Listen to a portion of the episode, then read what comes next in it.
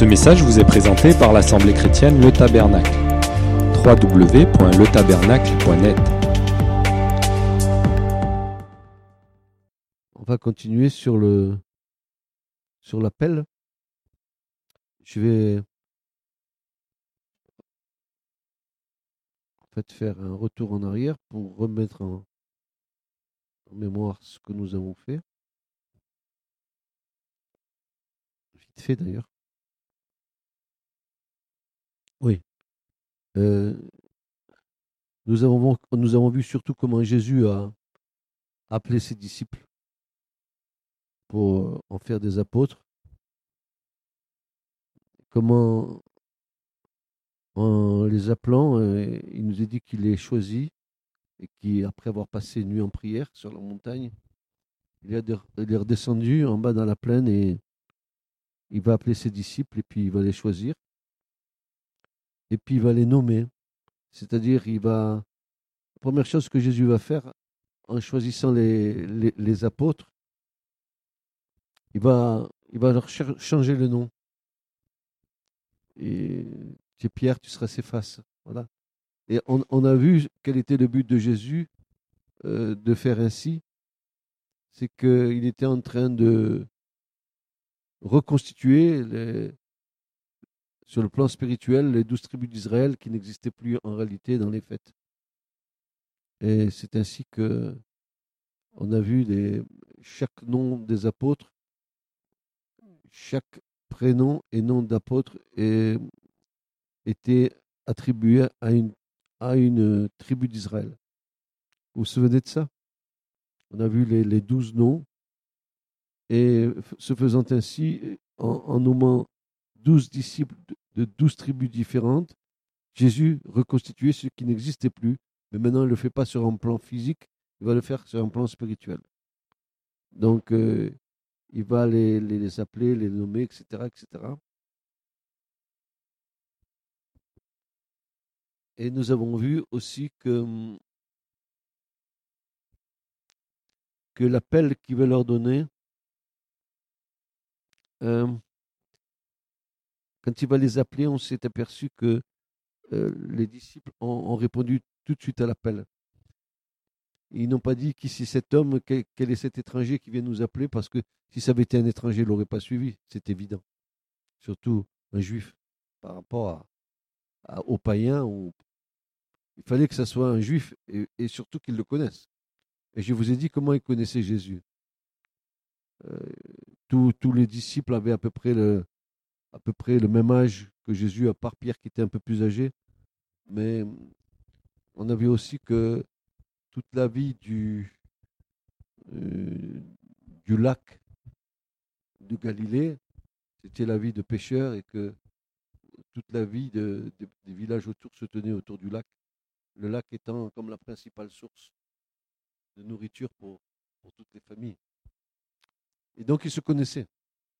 On avait dit qu'ils se connaissaient, et, pas seulement qu'ils se connaissaient de, d'être, euh, de vivre autour du lac, mais aussi, on savait que trois fois par an, il y avait cette espèce de migration.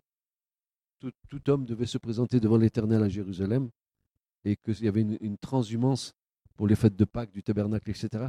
Il de gens, des millions de gens qui montaient vers Jérusalem. Et, et quand c'était le moment, ben, tous ces gens se rassemblaient autour du lac et montaient ensemble. Donc, euh, quand Jésus fait l'appel aux, disciples, les disciples vont répondre, mais ils le connaissaient déjà. Euh, tu ne peux pas euh, répondre à l'appel de Jésus alors que l'Écriture nous dit que Jésus, c'est dans Luc chapitre 2, il nous dit que Jésus avait environ 30 ans quand il commença son ministère. Et nous savons que l'Écriture est, est, très précise quand l'Écriture nous dit 30 ans c'est que hum, euh, c'était l'âge où, les Lévites, et surtout particulièrement les Lévites qui, servaient dans le lieu saint et dans le lieu très saint, c'était l'âge pour entrer en fonction dans leur service. Et Jésus, lui, il nous a dit qu'il a environ 30 ans quand il commença son, ministère. Ça voulait dire que Jésus, en, tout état de cause, il a observé la loi dans ses moindres détails. Alors, imaginons simplement que euh, il ait commencé à, son ministère à 28 ans ou 27 ans, il n'aurait pas été accueilli. Pourquoi? Parce qu'il n'aurait pas accompli la loi. Et c'est pour ça qu'il dit, j'ai tout accompli. Y compris que le départ de son ministère, c'était 30 ans, comme tous les Lévites qui servaient dans le temple, commençaient à 30 ans leur service dans, le temple.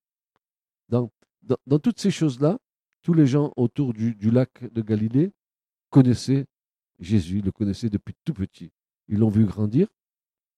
Vous vous souvenez ce que disait Luc? Il disait que Jésus grandissait en sagesse et en intelligence. Il était tout petit. Tout le monde le voyait croître en grâce. Donc, c'était évident qu'il était vu de tous.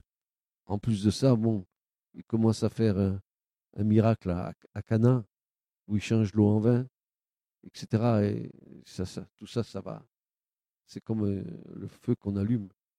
Et euh, ça y est, le feu est allumé. Et euh, donc, on a, on a vu toutes ces choses et on, a aussi essayé et tenté de, de comprendre ce qu'est l'appel et ce que n'est pas l'appel.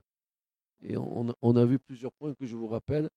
Nous avons dit que le besoin, le besoin ne constitue pas nécessairement l'appel, puisque le besoin d'urgence d'ouvriers dans, tout le pays, tous les pays est évident, mais il ne constitue pas pour autant l'appel. Ce n'est pas parce qu'il y a un besoin que effectivement tu vas être appelé. Le besoin n'est pas le prétexte d'un appel. L'opportunité non plus n'est pas l'appel. Il y a mille occasions de servir le Seigneur sans pour autant euh, dire que tu, que tu es appelé. La capacité, pas davantage. Ce n'est pas la liste de mes diplômes euh, universitaires ou, ou de mes diplômes humains qui font que je suis qualifié pour répondre à l'appel de Dieu. Quoique, dans, dans, dans l'écriture, nous voyons des hommes comme l'apôtre Paul qui étaient érudits, mais ils étaient érudits dans la religion de ses pères, donc pas dans les choses du monde. C'est pour ça que Paul il avait une place à part dans, dans, le, Nouveau Testament. L'invitation non plus n'est pas non plus nécessairement l'appel. Et on avait dit que quelques Élis, quelques prophètes peuvent venir vers nous, mais nous, devons encore nous être bien sûrs que, que leurs invitations sont vraiment la voix de Dieu s'adressant à nous. Donc, euh, quelqu'un te dit, Dieu t'appelle à ça, t'appelle à ça, t'appelle à ça. D'accord, j'ai entendu. Mais je fonce pas dedans parce que je risque de grandes désillusions. Hmm? Le désir de servir n'est pas non plus l'appel. On a ce désir, mais ce n'est pas l'appel encore. Nous pouvons ressortir un désir intense de nous engager au service de Dieu, mais prenons garde de ne pas nous mettre en route avant d'avoir reçu l'ordre de marche. Donc, tant que ce n'est pas euh, Dieu qui nous dit va, tu ton désir, il est là, tu as envie de dévancer euh, l'appel de Dieu, non. Attends, attends que Dieu te le dise et qu'il t'envoie. Et nous avions terminé par là. Hein. L'appel authentique, l'appel de Dieu, c'est cette conviction intime et profonde dans le secret du cœur qui produit en nous la paix dans l'assurance, confirmée par sa parole, qu'il nous a vraiment choisi pour une tâche particulière dans un lieu bien défini une tâche particulière dans un lieu bien défini. Et maintenant, nous allons continuer l'enseignement. Je vous ai rappelé un petit peu euh, toutes les choses que nous avions dites vendredi dernier. Euh, l'appel de Dieu est toujours accompagné de son divin secours. Si Dieu t'appelle, tu pourras compter sur lui dès qu'il t'appelle et que tu as reçu l'appel, que tu es, sûr que Dieu t'a appelé, tu peux te mettre en, action, tu pourras compter sur le secours de Dieu parce qu'il t'a appelé. Non pas parce que toi tu as eu le désir de le servir, non parce qu'il t'a appelé. C'est différent. Entre le désir de l'homme de, vouloir servir Dieu et les désirs de Dieu de te voir le servir, c'est différent. Quand Dieu te dira, serre-moi, il aura préparé tout pour que tu le serves. ton désir à toi peut te faire devancer le temps de Dieu. Et dans ce sens, il nous faut être très à l'écoute du Seigneur. Pas à l'écoute de nous-mêmes. En général, euh, euh, la majorité de ceux qui, qui devancent l'appel de Dieu, c'est qu'ils veulent servir Dieu avec leur propre force et leur propre capacité. Et ça ne mène pas bien loin. Le manteau d'Élie tombant sur Élisée était comme le symbole d'un revêtement spirituel de la sainte onction de l'Éternel. Donc, euh, le résultat de tout ça, c'est que quand Dieu appelle un homme à son service, il a soin de l'équiper en même temps. S'il t'appelle, il t'équipe. D'abord, tu ne peux pas prétendre servir Dieu si tu n'as pas reçu l'onction de Dieu sur ta vie. L'onction de Dieu, c'est quelque chose que Dieu dépose sur ta vie pour te mettre en capacité de le servir. Cette onction de Dieu te permettrait d'avoir une relation avec l'Esprit Saint qui te dirigera dans les choses que Dieu veut te faire faire. D'où être soumis au Saint-Esprit, c'est évident. Alors, on va voir quelques exemples. Hein. Quand Dieu appelle un homme à son service, il a le soin de l'équiper en même temps. Donc, on va voir quelques exemples. Par exemple, le cas de Gédéon. Gédéon, dans, Juge 6, versets 11 à 14, on va le dire. Vous connaissez l'histoire de Gédéon. Hein? C'est un juge que Dieu suscite.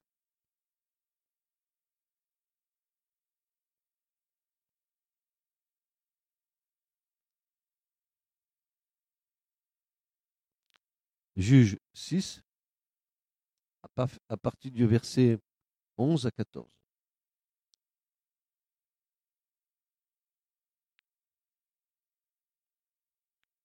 Il est dit, un ange de l'Éternel vint et s'assit sous le térébène qui est à Orpha, lequel était à Joas, l'Abiézérite. Et Gédéon, son fils, battait du froment dans le pressoir pour le mettre en sûreté de devant Madian. C'est-à-dire que les Madianites y venaient pour attaquer. Chaque fois qu'Israël et, dans des contrées d'Israël, la, récolte arrivait à son terme, les Madianites y venaient, ils déferlaient pour piquer toute la récolte aux, Juifs. Madian, Madian, c'est l'ennemi juré d'Israël et c'est le même Madian qui aujourd'hui existe encore et qui va attaquer Israël que vous trouvez dans le psaume 83. Euh, Je crois qu'il y est. Les Madianites, regardez psaume 83 et vous allez le retrouver. Il demeure des ennemis jurés d'Israël depuis la nuit des temps.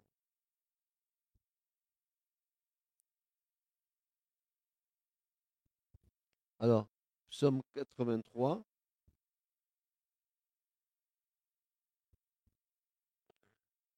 les Ismaélites.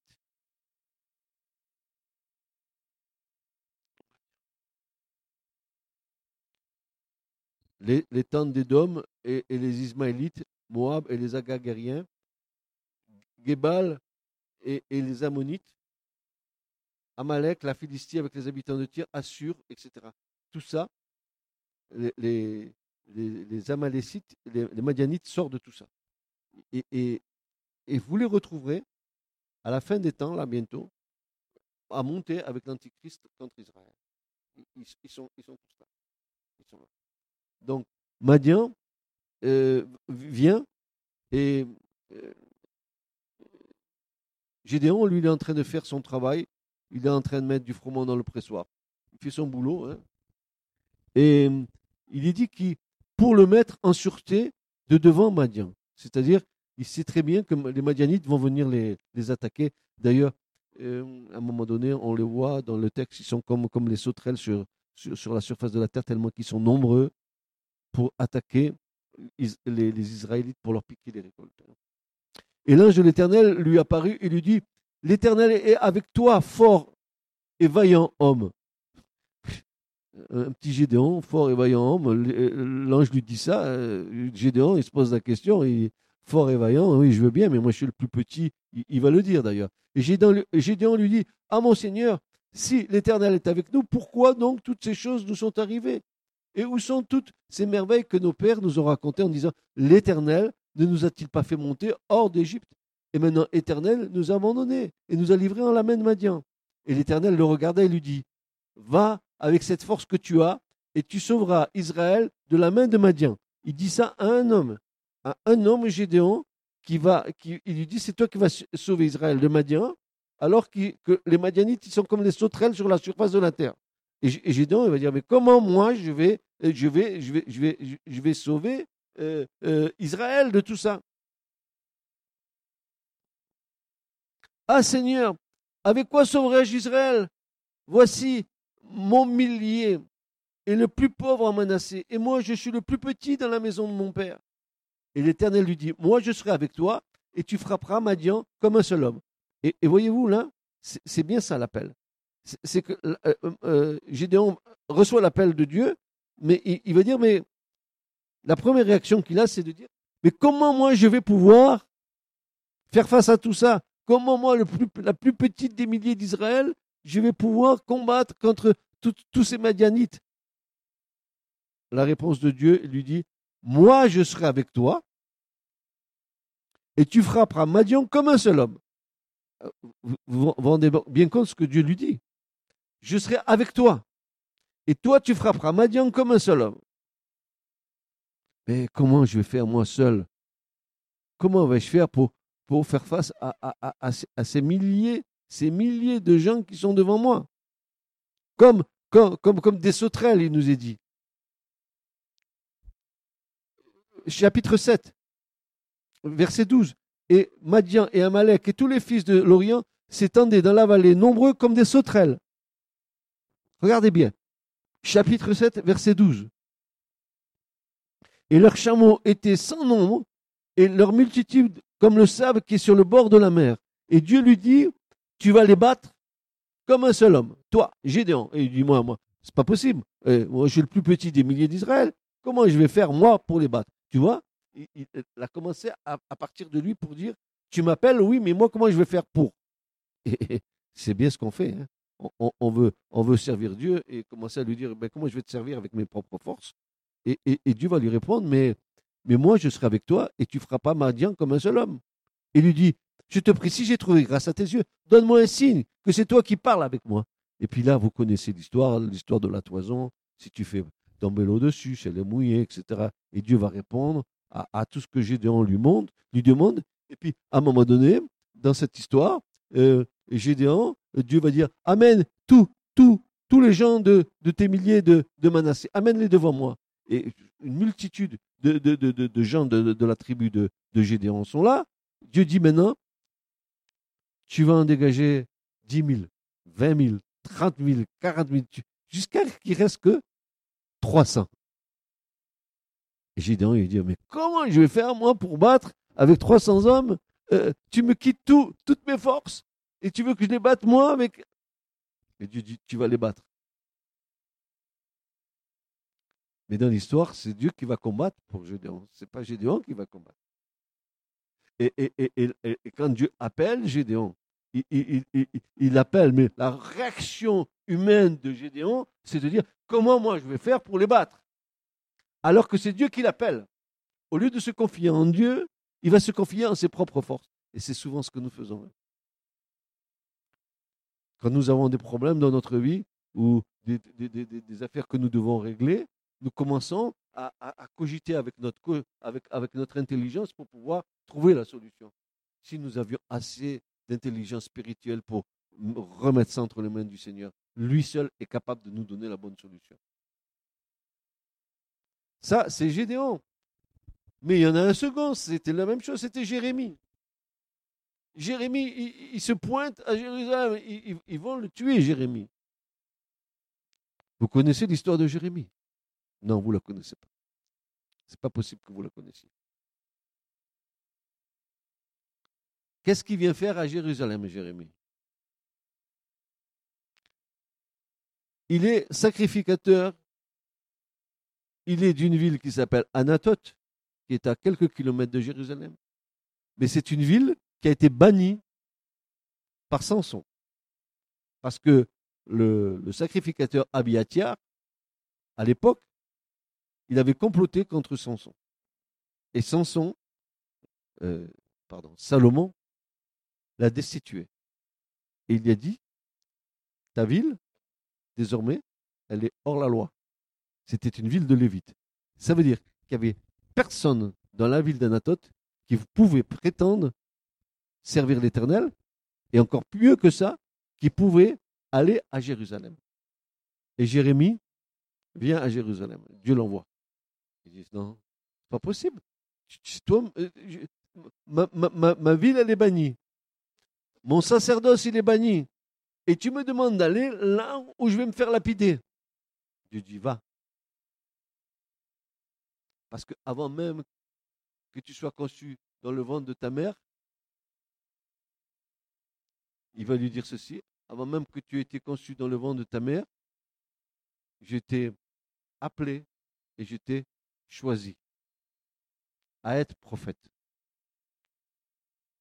Donc, ça, c'est qu'il manque, il manque de. Donc, on, on, on s'aperçoit très très bien que parfois Dieu nous envoie dans un appel dans des situations qui ne sont pas. Nous, on voudrait avoir des appels super cool, quoi. Hein. bien. Et Dieu appelle, mais pour des situations bien précises, il nous envoie. Mais il nous envoie avec la force qu'il nous donne et non pas avec la force que nous avons.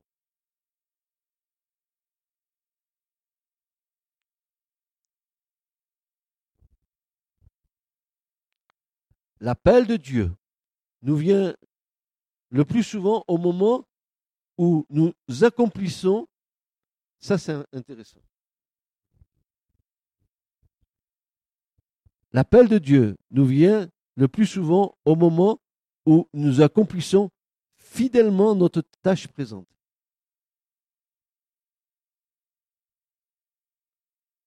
C'est-à-dire, tu sers dans l'Église, fidèlement, dans les choses que tu as à faire. Tu es un bon diacre, tu t'occupes bien de tes frères, de tes sœurs, tu t'occupes de, l'Église. Tu fais fidèlement les petites choses de l'Église. Si tu es fidèle dans les petites choses, qu'est-ce qui se passera? Dieu te confiera de grandes choses.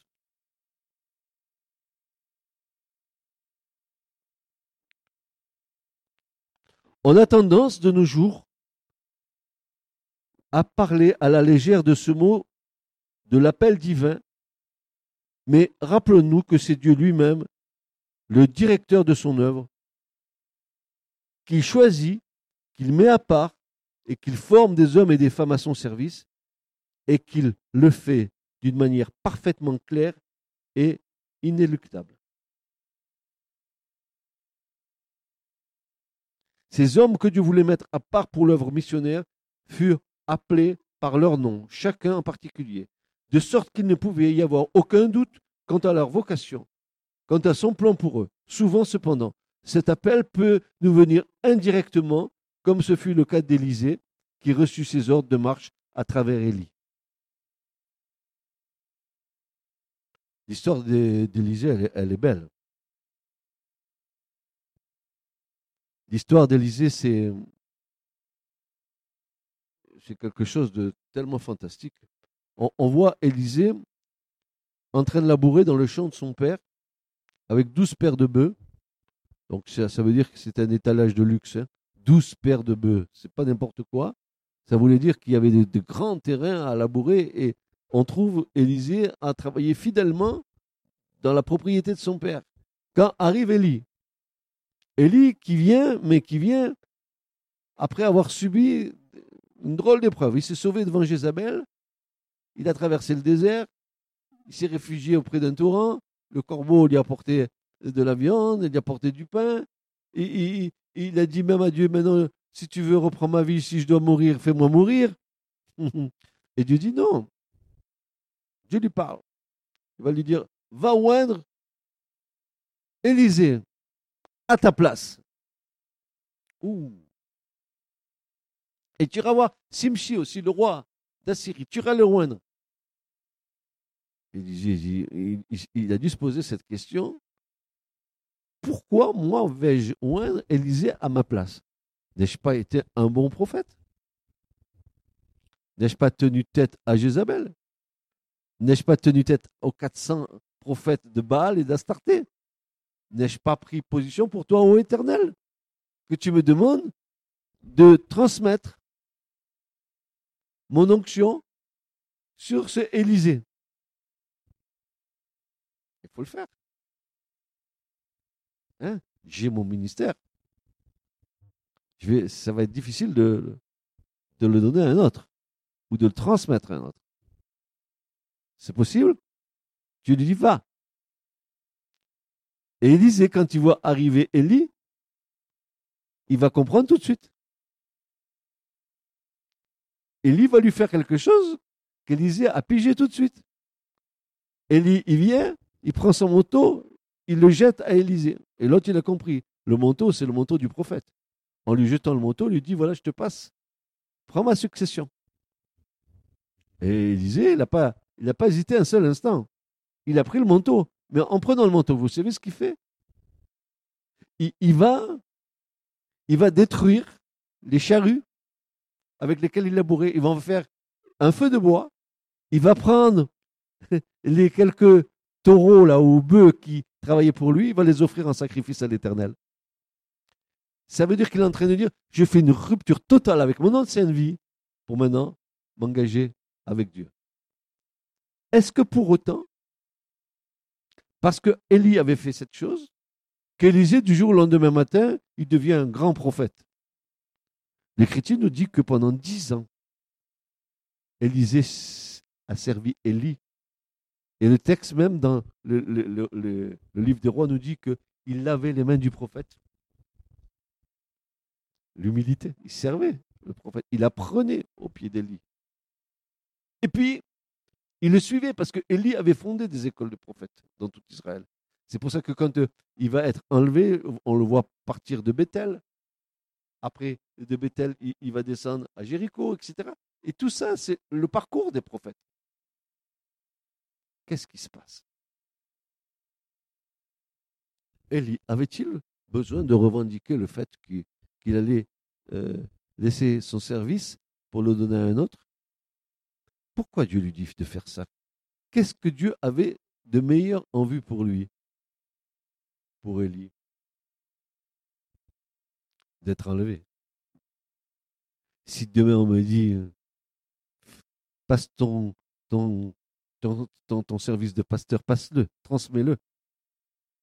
Je ne vais pas me passer, prendre la tête en disant Mais Seigneur, pendant tant d'années, je le passe tout de suite. Pas que je veux m'en défaire. Non, non, je le passe. Parce que je sais que Dieu a quelque chose de plus grand pour moi. Alors, il me fait passer par la mort et il me fait venir dans son royaume direct. C'est pas le meilleur, ça, ça Ça peut être le meilleur. Mais quand Élie descend avec Élisée, est-ce que vous avez remarqué que sur tout le chemin, jusqu'au Jourdain, qu'est-ce qui se passe? Dans chaque ville qui passe, tous les fils de prophètes y sortaient et disait à Élisée, est-ce que tu sais que ton maître aujourd'hui va être enlevé? Vous le savez? Et à chaque ville où Élie et Élisée passaient, parce que c'était les villes où il y avait des écoles de prophètes et que Élie enseignait dans ces écoles, chaque ville où il passait, des fils de prophètes qui sortaient disaient Oh, tu sais que ton maître il va être enlevé aujourd'hui Alors qu'est-ce qui s'est passé? Élisée a commencé son ministère quand Élie a été enlevé. Mais vous avez vu ce qui s'est passé avant? Qu'est-ce qui s'est passé avant? Juste avant l'enlèvement d'Élie, Élisée va demander quelque chose à Élie. Il va lui dire, si je pouvais avoir une double bouche prophétique que toi tu as eue, si je pouvais être un prophète doublement plus prophète que tu ne l'étais. Que je reçoive cette onction qui vient d'en haut. Évidemment, c'est ce qui s'est passé. Élisée, a reçu une onction, c'est bien qu'on dit qu'Élisée, c'est le, prophète de la grâce. Il a ressuscité les morts, il a fait bien plus qu'Élie au niveau en tant que prophète. Et naturellement, vous voyez, l'appel, l'appel d'Élisée, c'est pas parce qu'Élie est venu, il a mis le manteau sur, il a jeté le manteau que l'autre s'en est qu'il commençait à les faire. Il fallait qu'il soit formé, il fallait qu'il soit enseigné. Il, fallait qu'il reçoive cette formation pour prendre la succession d'Élie. Et encore, fallait-il qu'il voie ce que Dieu allait faire pour donner à son, à son service une, une puissance. Parce que si euh, demain Dieu te dit que tu es prophète et que tu vois celui qui te l'a annoncé, que tu seras un prophète et que tu vois ce même homme être enlevé sur des, chars de feu dans, les cieux, imagine que tu commences ton ministère comment? Rempli de feu. Tu vu des choses que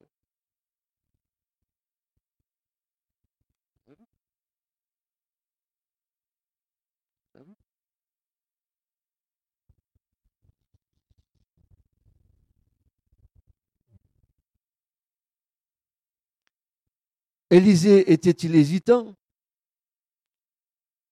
Mécontent quant à son travail immédiat Soupirant toujours après l'heure où il pourrait être au service à plein temps? Nous n'en savons rien, mais nous savons seulement qu'il était occupé fidèlement à son labeur quotidien, ce qui devait être l'attitude de tous ceux qui s'attendent à Dieu pour être conduits dans un ministère. Si vous êtes dans l'attente d'un appel, au service missionnaire ou à l'évangélisation, est-ce que vous vous appliquez dans cette attente à faire consciencieusement et de tout votre cœur le travail qui vous est confié à l'heure présente? Êtes-vous ponctuel? Êtes-vous poli? Êtes-vous respectueux envers, envers votre chef de travail, par exemple? Dans votre entreprise, serviable en tout temps. Sachez que vous êtes maintenant à l'école du Seigneur et efforcez-vous d'en tirer tout le profit possible de cette période de préparation au service. Si vous voulez que Dieu vous confie des grandes choses, soyez fidèles dans les petites choses. Et que votre témoignage soit connu de tous. Pas dire simplement il est sympa dans l'église, mais dès qu'il sort de l'église, il est infernal. Ça ne marche pas. L'appel de Dieu doit être entendu avant d'entreprendre un service quelconque. Élisée ne s'est pas consacré lui-même.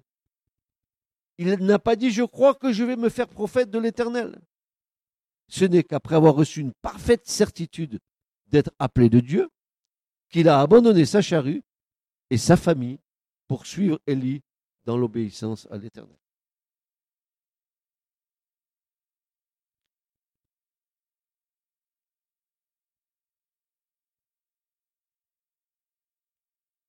Aujourd'hui, on est dans une génération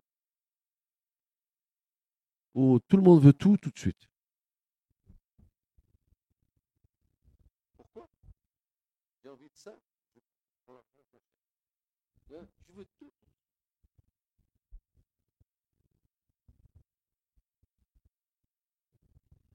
Mais c'est pas comme ça avec Dieu.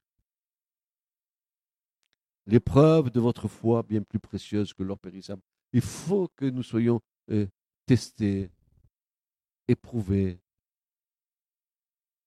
façonnés, malaxés par Dieu. Que nous soyons euh, prêts à accomplir l'œuvre à laquelle Dieu nous appelle.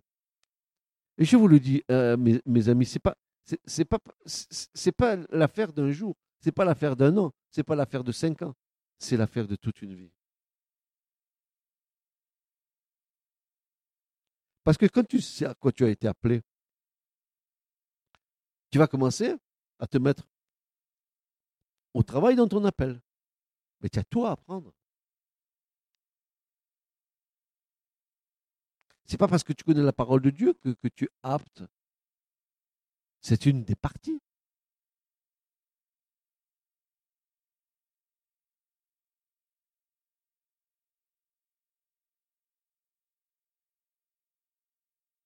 Souvenez-vous de, de l'appel de Paul sur le chemin de Damas. Il est dit, le Dieu de nos pères t'a choisi d'avance. Ceux qui servent Dieu sont choisis d'avance. Ce qu'il a appelé aussi les a justifiés. Et ce qu'il a justifié, il les a aussi euh, euh, sanctifiés. Et ce qu'il a sanctifié, il veut aussi les glorifier. Il y a tout un processus que Dieu fait en nous.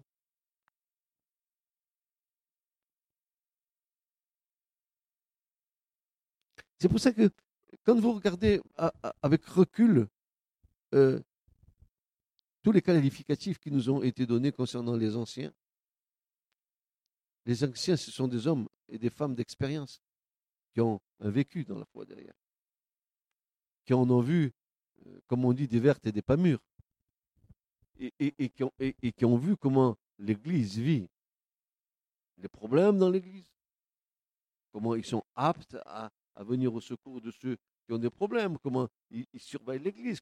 Ils ont une expérience. Quand tu reçois l'appel de Dieu, tu ne peux pas du jour au lendemain te, jeter dans ton appel sans expérience, sans formation.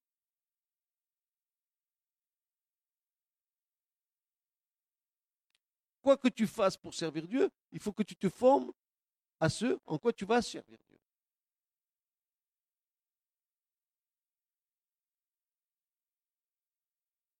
Vous comprenez cela? Et c'est dommage que ce soit en, soi, ce peu de noms. Parce que ça, c'était bon pour tous.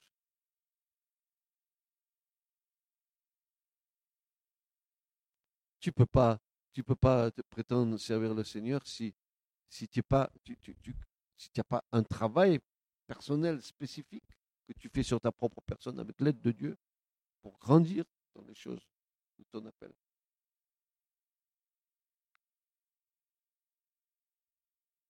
Le Dieu de nos pères t'a choisi d'avance.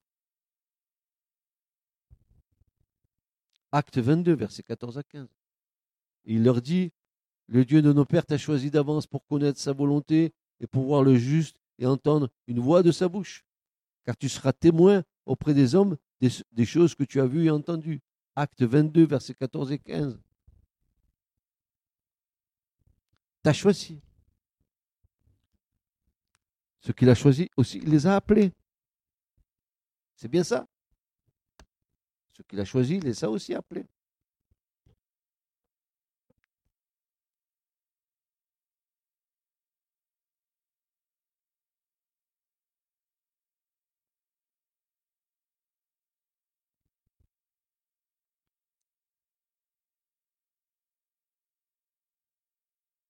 Paul est mis entre les mains de Dieu. Un, pour, comme il est dit dans le texte, pour connaître la volonté de Dieu. Deux, pour avoir une vision du juste. Donc il doit avoir Christ. Trois, pour entendre une voix de sa bouche. C'est ce que Paul a entendu de la bouche de Jésus. Il l'a vu sur le chemin de Damas. Il a entendu sa voix. Shaoul, Shaoul. Ce qui veut dire. Euh, euh, Jésus l'a interpellé en hébreu. Il ne l'a pas interpellé Paul, Paul. Il a dit Shaoul, Shaoul, pourquoi me persécutes-tu? Et là, la réaction de Paul tout de suite, c'est Seigneur, qui es-tu que je persécute? Il lui dit Seigneur, mais il, fait une rencontre. Il l'a vu, le juste. Il en est resté aveugle pendant, trois jours, n'est-ce pas? Tellement que la luminosité de, Christ glorifié, c'est hein, euh, montre-moi ta gloire, oui, d'accord. rentre dans le rocher, je vais mettre un parce que si, sinon, si tu me vois, tu vas, tu vas mourir.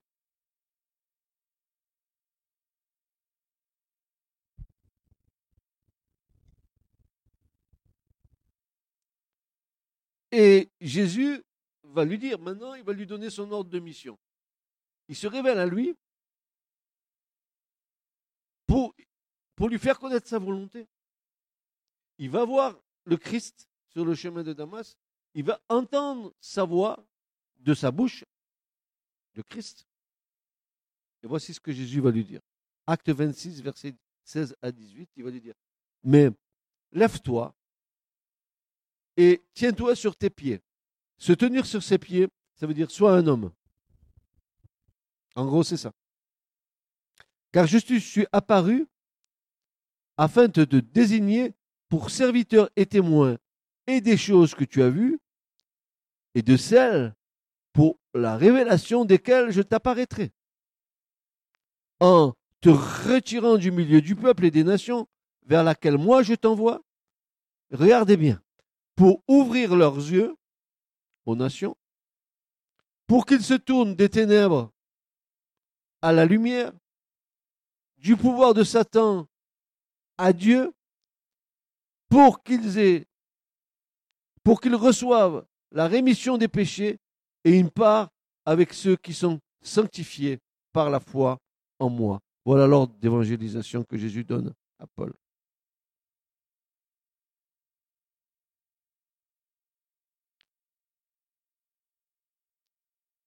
Pour leur ouvrir les yeux, mais de qui? Des nations vers laquelle moi je t'envoie, pour qu'ils se tournent des ténèbres à la lumière et du pouvoir de Satan à Christ. C'est un combat, n'est-ce pas? Ne, ne croyez pas que amener une âme à Christ, c'est simplement dire Jésus te sauve, Jésus t'aime. Oui, bien sûr qu'ils vont entendre ça, et c'est le, le béaba, mais il, il, il sort d'où? Des ténèbres.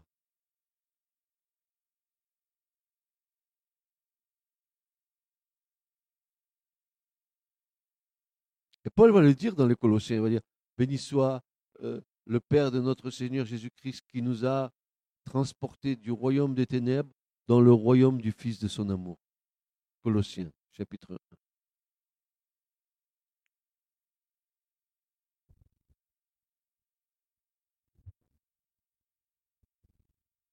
Acte 15, verset 7.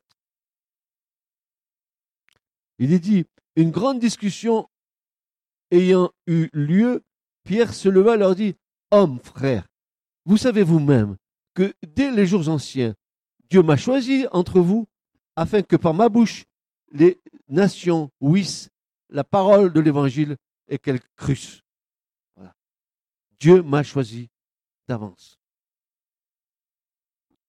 Mais j'aime autant vous dire que si Pierre dit ça, vous pouvez le dire aussi. Dieu vous a choisi d'avance. Ils ne sont pas plus grands que nous. Ils sont comme nous. Parce que ce, ce que Dieu a choisi d'avance, écoutez bien ça, ce que Dieu a choisi d'avance, il, il les a aussi connus d'avance. Il t'a choisi parce qu'il t'a connu avant. Et c'est ce que Jésus va leur dire dans Jean 6, 70. Il va leur dire, Jésus leur répondit, n'est-ce pas moi qui vous ai choisi, vous, les douze? Et l'un d'entre vous est un diable. C'est moi qui vous ai choisi. Je vous ai choisi d'avance parce que je vous ai connu d'avance.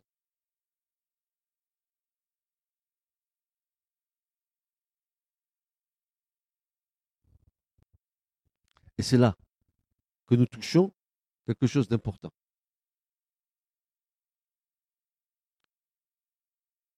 Et c'est Paul qui va nous le dire dans Romains 8, versets 29 à 30. J'aimerais peut-être que si vous avez un, stabilo jaune, que vous soulignez le verset 29 et 30. C'est pour vous que je le dis, pour que vous le fassiez.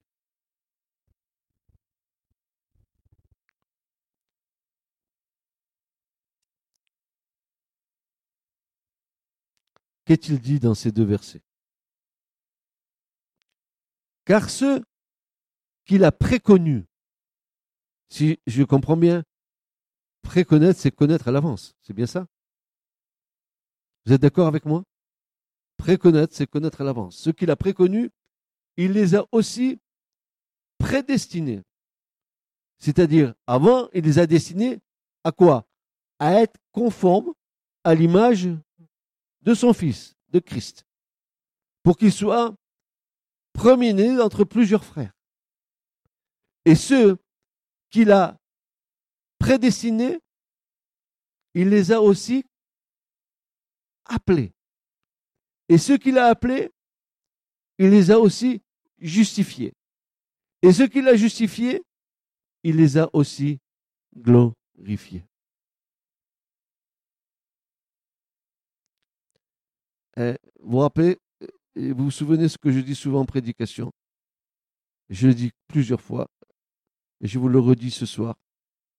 Vous n'êtes pas un hasard. Je ne suis pas un hasard. Vous n'êtes pas un hasard.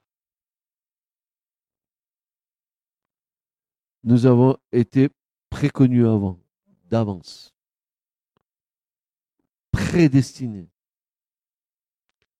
dès l'origine des temps. Pourquoi faire? Pour être conforme à l'image de Jésus-Christ.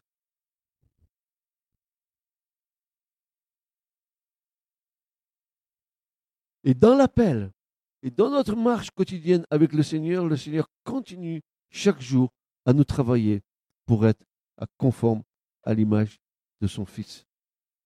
Dans nos relations avec les autres, exerçant la patience. Dans les relations avec les autres, leur montrant euh, l'espérance de, notre témoignage en, Jésus-Christ, dans, notre témoignage avec les autres, dans, dans, gentillesse, dans les choses que le Seigneur a mis dans notre cœur, des changements qu'il a fait en nous, dans notre patience, dans notre maîtrise de soi, ce que Dieu fait. Être conforme à l'image de son Fils. Mais c'est un travail de tous les jours, jusqu'à la fin de votre vie, si Jésus ne revient pas avant il le fera.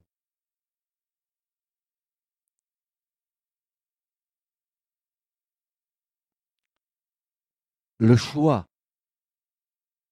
de Dieu ou son élection doit être apprécié à la lumière de certains attributs de Dieu. Premièrement, sa préscience. Romains 8, 29. Deuxièmement, sa liberté souveraine. Romains 9, 20. Sa bonne volonté agréable et parfaite. Romains 12, 2. Sa bienveillance éternelle et cohérente, ainsi que sa puissance. Éphésiens 1, versets 3 et 14. Et dans le choix de l'Éternel, il y a les degrés de responsabilité spirituelle différents. Par exemple, certains apôtres avaient une plus grande autorité spirituelle que d'autres. Mais tous savaient qu'ils travaillaient pour le même champ. Et le champ, c'est le monde. Ils étaient tous complémentaires. Et c'est pas parce qu'il y avait un Paul ou qu'il y avait un Pierre que les autres n'étaient pas des apôtres au même titre. Chacun selon les capacités qu'il avait reçues de Dieu. Chacun selon la formation que Dieu lui avait donnée. Chacun selon l'appel de Dieu.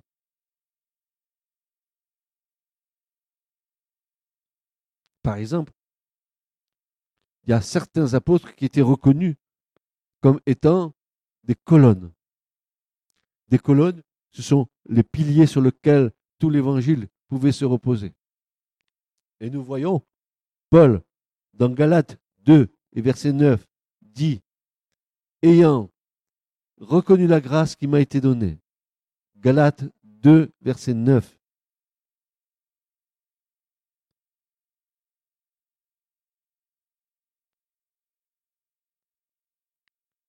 Il est dit, et c'est Paul qui parle, ayant reconnu la grâce qui m'a été donnée, Jacques et Céphas, ça veut dire Pierre, et Jean, qui étaient considérés comme étant des colonnes, me donnèrent à moi et à Barnabas la main d'association afin que nous allassions vers les nations et eux vers la circoncision. Ils sont appelés des colonnes comme dans le temple de Salomon. Hein, dans le temple de Salomon, il y avait deux colonnes. À l'entrée, Joachim et Boaz. Deux colonnes qui, toutes les deux dans le nom hébreu, ont bien leur signification. Boaz veut dire la force est en Dieu. Et, Joachim, ça veut dire tu prospéreras. Ça voulait dire que ces colonnes-là, ces hommes de foi, Pierre, Jacques, Jean, c'était des colonnes sur lesquelles les, chrétiens du monde entier pouvaient s'appuyer. C'était eux les colonnes.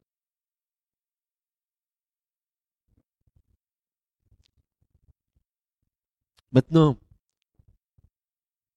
il y a une bonne nouvelle pour nous. Ils ont été des colonnes. Regardez ce que Jésus nous dit. Apocalypse 3.12. Il s'adresse à chacun d'entre nous.